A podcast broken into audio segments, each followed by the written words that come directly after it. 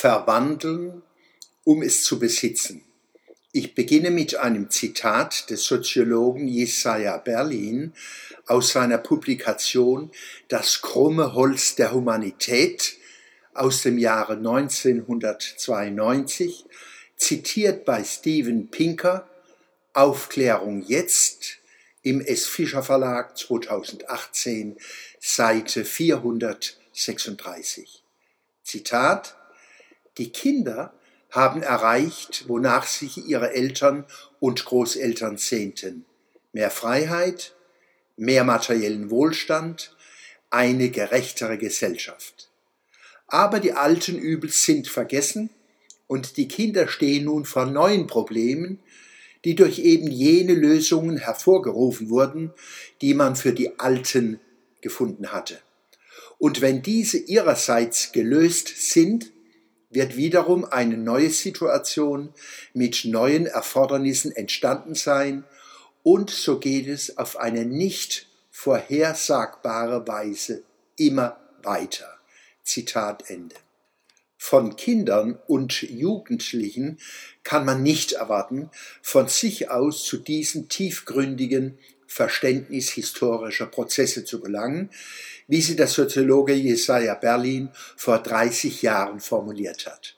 Hier tut der Beistand kundiger und selbstbewusster Erwachsener Not.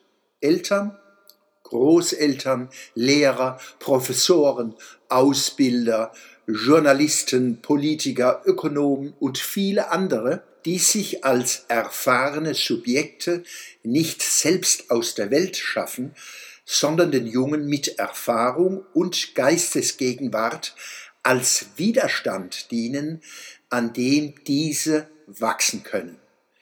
Die zwischen 1935 und 1955 Geborenen in Deutschland hätten tausend Gründe gehabt, ihren Altvorderen den Fluch ins Gesicht zu schleudern. You have stolen my dreams. You have stolen my childhood. How dare you? Ich zum Beispiel wurde im November 1945 in ein zerstörtes Land, ein schuldbeladenes Volk und eine kaputte Familie geboren. Die meisten Deutschen haben das bittere Erbe angenommen und sich der Mühen des Wiederaufbaus, der nationalen Scham, Trauer und Versöhnung, der Demokratisierung, der technologisch-wissenschaftlichen Modernisierung und Produktivitätsentwicklung gestellt. Um einen Satz Goethes zu variieren, was du ererbt von deinen Vätern, verwandle um es zu besitzen, verwandle, um es zu beschützen. Unter dem materiellen und geistigen Schutt fanden wir in den Jahrzehnten nach 1945 wieder die Wurzeln, die die besonderen Kulturen Deutschlands und Europas leuchten lassen bis zum heutigen Tag. Judentum, Griechentum, Rom, Christentum, Aufklärung, Wissenschaft, Kritik, Selbstkritik, Bürgerrechte, Heimatliebe, Arbeiterbewegung, Demokratisierung, die Nation gestalten, Nation Building. In anderen europäischen Ländern fanden ähnlich positive Prozesse statt. Das ist keine Selbstverständlichkeit Deutschland und Europa hätten sich im selbstverschuldeten Elend verstecken können, wie es vielerorts auf der Welt geschieht. In jenem Elend, das zwischen 1933 und 1945 und unter anderer ebenso perverser Ideologie zwischen 1917 und 1989 angerichtet worden war.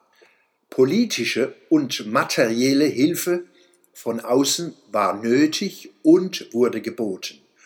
Ohne den Willen des deutschen Volkes, der europäischen Völker, geläuterte Kulturen aufzubauen, wäre die neue Renaissance jedoch nicht gelungen. Dabei wurden existenzielle Probleme gelöst, die natürlich neue Probleme schufen, die nun wieder zu lösen sind. So funktioniert Gesellschaft, so bewährt sich Nation, so wächst Geschichte.